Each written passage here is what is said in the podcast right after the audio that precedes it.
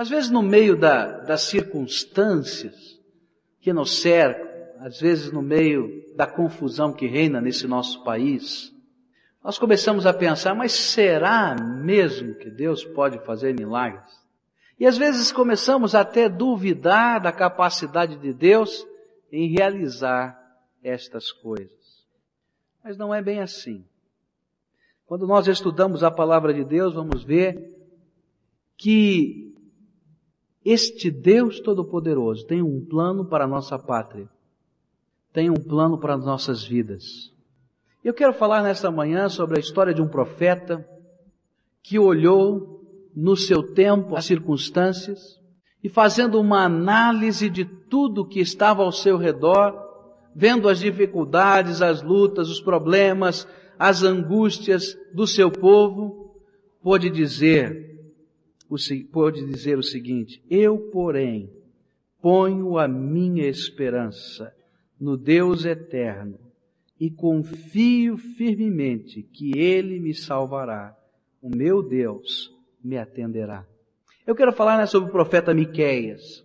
Nós vamos estudar no capítulo 7 desta profecia, quase todo o capítulo, mas leremos alguns textos em separado e faremos algumas análises nesses textos. Miqueias, capítulo 7. Nós vamos ler primeiramente os versículos que vão de 1 até 7.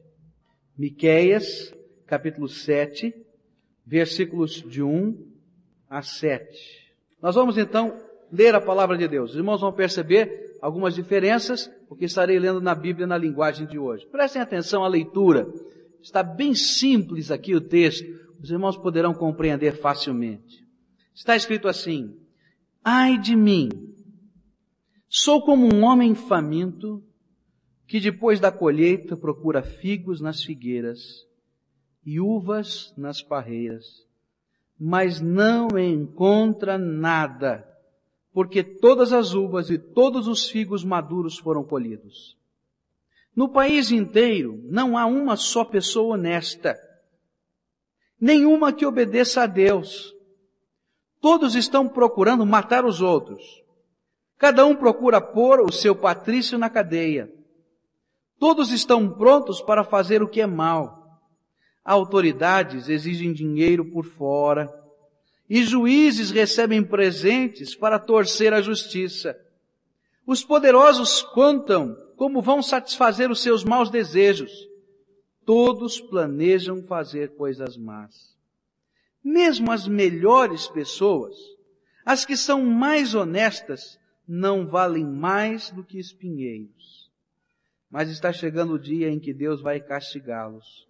Conforme os vigias dele, isto é, os profetas, anunciaram, naquele dia haverá confusão geral. Não acreditem nos vizinhos, nem confiem nos amigos. Cada um tome cuidado até com o que diz a sua mulher. Pois hoje em dia, os filhos desprezam os pais as filhas desobedecem às mães, as noras brigam com as sogras, e os piores inimigos de qualquer pessoa são os seus próprios parentes. Eu, porém, ponho a minha esperança no Deus eterno e confio firmemente que Ele me salvará. O meu Deus me atenderá. Miqueias era um profeta, um jovem profeta do sul de Israel, do país chamado Judá. Era um contemporâneo de Isaías. Escreveu as suas profecias mais ou menos na mesma época. E ele buscava, e o seu livro é esta busca, de uma interpretação de Deus para as coisas que estavam acontecendo nos seus dias. Em todo o livro ele começa a analisar a sociedade do seu tempo, as pessoas, os problemas, as dificuldades e perguntar, Deus, me ajude a compreender o que está acontecendo, me ajude a interpretar estas circunstâncias todas. Ele começou então a perceber o mundo do seu tempo. Ele começa a fazer uma análise final deste mundo. E ele chega a algumas conclusões. A primeira conclusão que ele chega está no versículo 1. Ele descobre que o homem está vazio e carente naqueles dias. Ele diz assim: Ai de mim, sou como um homem faminto que depois da colheita procura figos nas figueiras e uvas nas parreiras, mas não encontra nada, porque todas as uvas e todos os figos maduros foram colhidos. É como alguém que chega num pomar, morrendo de fome, e não tem nada. Ele está dizendo, olha, o mundo do nosso tempo é assim. Os homens estão sedentos, os homens estão famintos, os homens estão carentes, mas não tem encontrado nada. Ele continua a analisar o seu povo e diz no versículo 2 que a violência é aquilo que estava marcando a nação. No país inteiro não há só uma pessoa honesta, nenhuma que obedeça a Deus, todos estão procurando matar os outros, ele está querendo colocar aqui a ideia da violência, da falta de amor, as pessoas estão correndo, cada um buscando os seus próprios interesses apenas. Então a violência acontece, a injustiça está acontecendo, as pessoas estão prejudicando até os seus amigos mais íntimos, até os seus vizinhos, porque estão buscando apenas os seus interesses. Verso 3 ele vai falar dos governadores, dos políticos daquele tempo, e ele vai dizer o seguinte: Todos estão prontos para fazer o que é mal. As autoridades exigem dinheiro por fora, a corrupção está ali. Os juízes recebem presentes para torcer a justiça. Os poderosos contam como vão satisfazer os seus maus desejos e todos estão planejando fazer coisas más. Ele vai mostrando então esses governantes preocupados apenas consigo mesmo.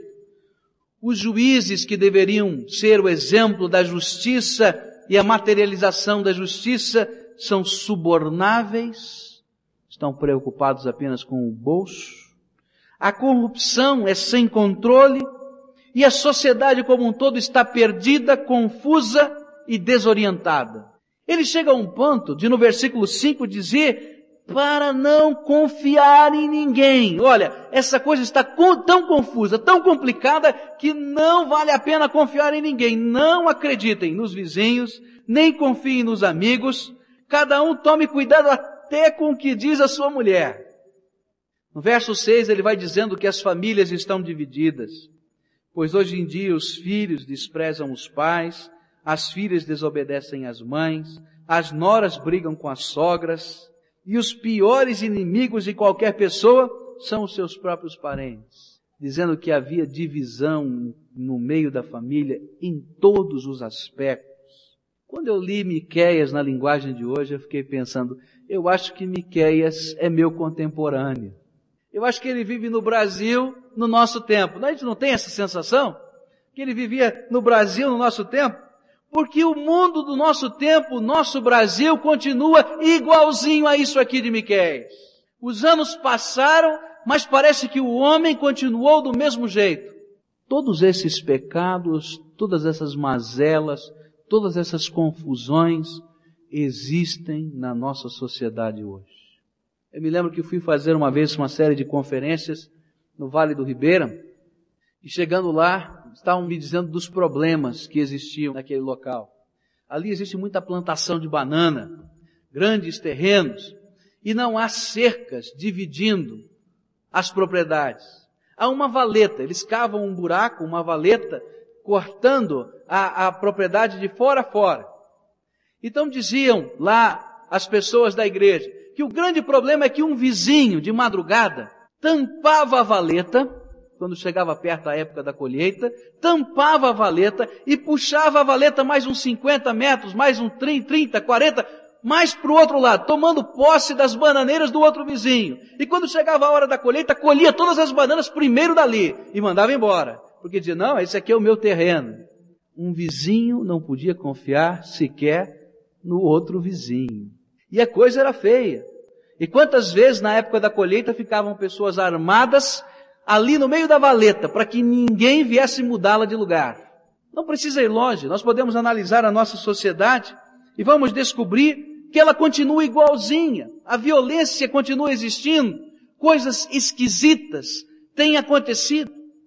Nunca me esqueço da história da irmã de um colega nosso, um pastor, que saindo da igreja, dos seus afazeres, do trabalho cristão, foi numa das ruas de São Paulo cercada e foi estuprada. Ali. E ninguém fez nada. Era possível identificar quem era a pessoa e até mostrar, foi esse moço. Mas ninguém fez nada. E nem a polícia quis fazer alguma coisa. E quando nós olhamos para a situação da família de hoje, não é diferente do que lemos. Aqui parece uma piada, mas é verdade. É assim que estamos vivendo ainda hoje. As famílias continuam divididas. Não há mais confiança entre marido e mulher. Não há mais liberdade e afinidade entre pais e filhos. E quantas vezes, quando os filhos crescem, irmãos e irmãos estão em guerra. Nunca me esqueço de uma família que conheci, inclusive um dos membros dessa família crente, para tristeza nossa, que há mais de 20 anos não conversava com seu irmão. Haviam brigado e não havia reconciliação. As famílias moravam no mesmo bairro, ruas próximas umas das outras, e não se encontravam. Se por acaso se cruzassem pela rua, faziam de conta que não se conheciam. Você conhece pessoas assim? O nosso mundo continua o mesmo. Isso porque o homem é o mesmo. E o que é pior é que eu e você fazemos parte desse mundo e contribuímos para ele ser assim. Sabe por quê? Porque a sociedade decadente nada mais é do que a soma dos pecados individuais de cada homem. O meu pecado, a minha desonestidade, a minha frieza, as minhas lutas e confusões pessoais se somam as dos meus vizinhos, dos meus amigos e compõem a sociedade que vivemos. Miqueias olhou para o homem e para o mundo e o encontrou desolado e sem esperança. E depois de fazer essa reflexão sobre o homem e sobre o mundo, ele então para de olhar à sua volta e começa a olhar para cima. E ele então escreve o versículo 7. Eu, porém, ponho a minha esperança no Deus eterno e confio firmemente que Ele me salvará. O meu Deus me atenderá. Há uma solução. Há uma solução para o nosso país. Há uma solução para as nossas famílias. Há uma solução para os nossos vizinhos há uma solução para cada homem, para cada mulher e para a sociedade. E esta solução está no Deus Todo-Poderoso. Exatamente isso que Miquel estava dizendo. Há uma solução, há uma esperança, e essa esperança é o Deus Todo-Poderoso.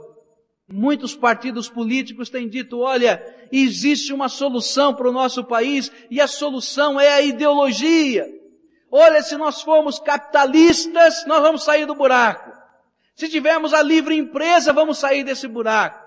Outros dizem, não, de jeito nenhum. Se vocês optarem pela social-democracia, nós vamos sair desse buraco. Outro vai dizer, se vocês optarem pelo comunismo, nós vamos sair do buraco. Eu quero dizer uma coisa a vocês. Cada uma dessas ideologias foram testadas em algum lugar do mundo. Nós vamos encontrar o capitalismo sendo testado em vários países do nosso mundo. Vamos encontrar social-democracia sendo testada em vários lugares do mundo. Vamos encontrar o comunismo sendo testado em vários lugares do mundo. E sabe o que vão descobrir? Quando estiverem olhando a cada uma dessas sociedades, que tudo isso que eu li em Miqueias continua existindo em cada uma dessas sociedades. Porque o homem continua o mesmo.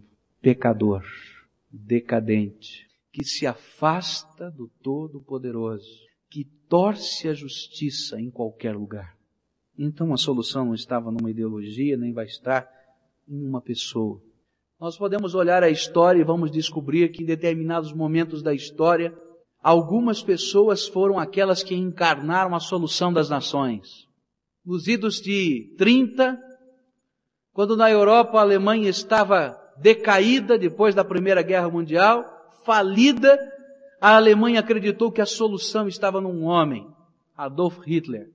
E as multidões e multidões estiveram a aclamá-lo, pensando que ele fosse a solução. E se decepcionaram. A mesma coisa aconteceu na Itália naquela época. E em tantos outros lugares do mundo, todas as vezes que colocamos a esperança apenas num homem, nos desiludimos, porque os homens falham.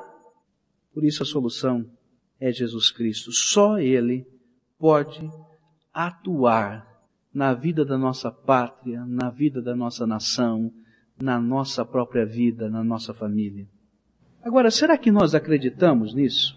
Será que de fato cremos, como crentes, que a solução é Jesus? Será que na prática, não como uma bonita teoria, nós vivemos isso?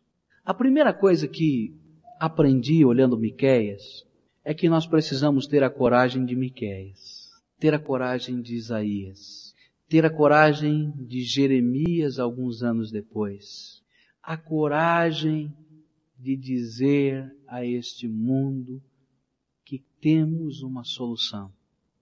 A coragem, se cremos de verdade, de proclamarmos com ousadia este Evangelho que transforma. Mas o que eu tenho sentido, na verdade, é que nós, servos de Deus, temos nos calado. E eu começo a perguntar, por que temos nos calado? Por que temos ficado tão passivos? Por que temos permitido que este mundo continue nesta avalanche de confusão e temos apenas nos escondido às vezes dentro dos nossos templos? Perdoe-me a franqueza. Muitas vezes nós entramos dentro das nossas igrejas, fechamos as nossas portas e nos escondemos. E nos omitimos e nos calamos até de anunciar as coisas mais simples da graça de Deus. Enquanto o diabo não para de trabalhar com os seus exércitos, os salvos e os crentes em Jesus Cristo estão cansados de servirem a Deus. Para mim, a nossa missão começa quando temos a coragem de assumir uma postura diante desse mundo para falar aos nossos semelhantes, vizinhos, amigos, parentes, com paixão, com ardor, até com lágrimas, que há uma solução, porque já experimentamos essa solução.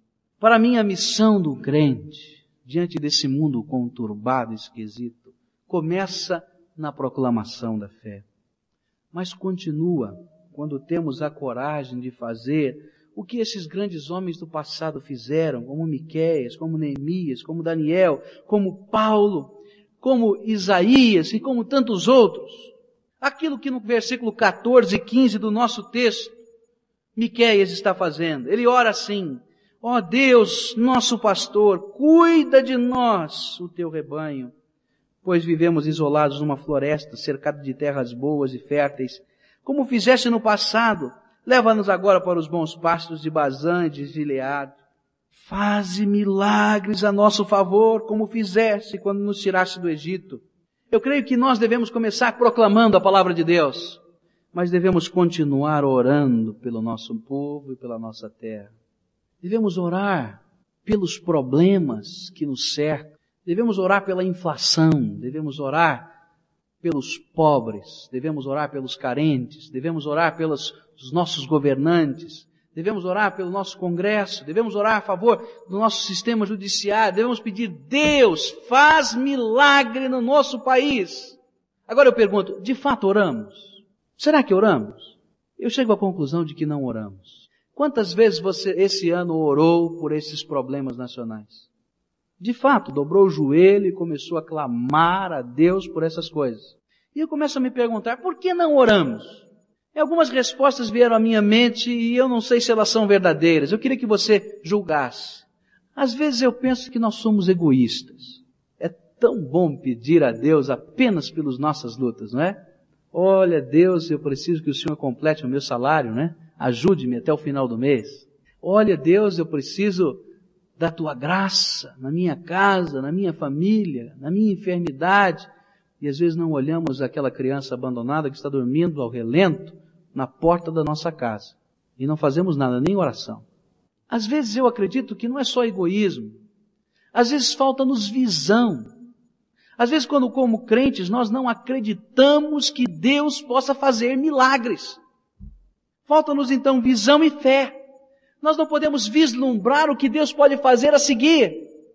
E algumas pessoas pensam, mas de que adianta orar por esse país? De que adianta orar pela inflação? De que adianta orar pelos necessitados? De que adianta eu não posso fazer nada? E nos esquecemos que é assim que Deus faz os seus milagres. Quando pela fé nós conseguimos crer que Deus vai levantar pessoas, circunstâncias, coisas para que as nossas orações sejam ouvidas. Às vezes, o que de fato acontece é que falta-nos ardor espiritual. E se olharmos bem a nossa vida é uma geladeira. Então não podemos ver nem crer em nada que Deus vai fazer. Apenas conservamos a tradição, mas não é isso que Deus quer. Miqueias orou, Isaías orou, Daniel clamou a Deus. E tantos outros grandes homens de Deus, da palavra de Deus, oraram e viram os milagres de Deus acontecendo. Uma terceira coisa que aprendo aqui com Miqueias é que, além de proclamar a solução, como ele faz no verso 7, e além de orar pela sua nação, ele em todo o seu livro exerce aquilo que nós chamamos de ministério profético do não conformismo. Todo o livro de Miqueias é um clamor de Deus à nação através do seu profeta. É como se Miqueias fosse a consciência espiritual, a consciência moral e a consciência social daquela nação. E ele, em nome de Deus, estava falando: olha, estas coisas estão acontecendo e por que estão acontecendo, e isso não é vontade de Deus. E há um outro caminho que deve ser trilhado. E aí, então, quando penso nisso, aí vejo que nós evangélicos, de modo geral, esquecemos a missão profética, a missão de ser sal e luz. E de repente nós nos conformamos com tanta coisa. Nós nos conformamos quando o satanismo é pregado, nós nos conformamos com a licenciosidade que invade as nossas casas. Nós nos conformamos até quando os nossos filhos e as nossas filhas estão praticando estas, esta licenciosidade. Começam a chegar de madrugada, quatro, cinco horas da manhã, seis horas da manhã, não dormem mais em nossa casa. Nossos filhos, adolescentes e jovens. E nós achamos que isso tudo é normal e não perguntamos onde eles estão e nem o que estão fazendo. E nunca entramos sequer num banheiro de uma danceteria onde eles estão a madrugada toda para ver o tóxico que está correndo, para ver a prostituição, para ver o que está acontecendo com os nossos filhos. E achamos que tudo isso é normal e que isso nunca vai acontecer em nossa casa, até o dia que precisamos correr para socorrê-los na sarjeta. E aí dizemos, por que que isso aconteceu conosco? Porque nós nos conformamos. Quando não fazemos as nossas próprias festinhas de embalo onde todas essas coisas acontecem dentro de nossa casa. Ou quando não trazemos a própria pornografia para dentro do nosso lar. Ou quando nós mesmos não somos os mentores da injustiça e praticamos estas coisas porque nos beneficia. Fechamos os nossos olhos para não enxergar o aflito e o necessitado, porque achamos que isso não é nossa obrigação e deixamos de ser a voz profética da nação. Eu gosto desse homem, chama-se William Bolt. Numa época muito difícil na Inglaterra, numa época de desemprego, numa época em que não haviam grandes privilégios trabalhistas, ele fundou uma organização chamada Exército de Salvação. E esta organização tinha um lema. O lema deles era sopa, sabão e salvação. Interessante, né? Sopa, sabão e salvação. Sabão porque eles estavam preocupados com os mendigos da rua. E eles recolhiam esses homens na madrugada, na noite, permitiam que eles tomassem um banho quente, trocassem de roupa por roupas limpas, lavadas, que eles mesmos preparavam. Preparavam um alimento, uma refeição quente e nutritiva e não perdiam a oportunidade de confrontar o homem com a necessidade do novo nascimento. O que nos falta é coragem, sabe? Nós temos tanto medo, medo de assumir responsabilidades e compromissos na nossa missão profética. Nós não nos posicionamos quando a sociedade tem ideias e ações contrárias à vontade de Deus. Nós nos omitimos, ficamos quietos, quietos. como aconteceu no passado. A igreja evangélica na Alemanha, durante a Segunda Guerra Mundial, durante o movimento nazista, se dividiu em dois grandes blocos. Nós vamos chamar o primeiro bloco de bloco conformista. Esse bloco adotou aquilo que a gente chama de teologia de alfaiate. A teologia de alfaiate é aquela que tem uma resposta na Bíblia sob medida para aquilo que a gente quiser. E de repente, então, para apoiar o movimento nazista, especialmente aquela ideia da raça superior ariana, que fez com que seis milhões de judeus morressem, a igreja evangélica na Alemanha inventou a teologia ariana para apoiar o governo naquilo. E surgiu um segundo bloco na igreja evangélica alemã, aquele bloco não conformista, que não podia concordar com o pecado, com o assassinato de milhões de pessoas, em nome do que fosse. E lutou contra isso, e pregou contra isso. E um dos seus líderes foi Dietrich Bonhoeffer que foi preso num campo de concentração no dia 5 de abril de 1943 e fuzilado no dia 9 de outubro de 1944, porque ele não podia concordar com a teologia ariana. Eu sinto que é vontade de Deus que nós, os evangélicos, nós, os crentes desse país, agora acordemos e sejamos sal e luz nesta terra que cada um onde está, aonde Deus o colocou, possa exercer uma influência positiva para a redenção do nosso povo. Foi justamente para uma hora como estas que, esta que Deus preparou a sua vida, que Deus investiu em você, que Deus colocou em você o seu Espírito Santo, para que você pudesse ser uma benção.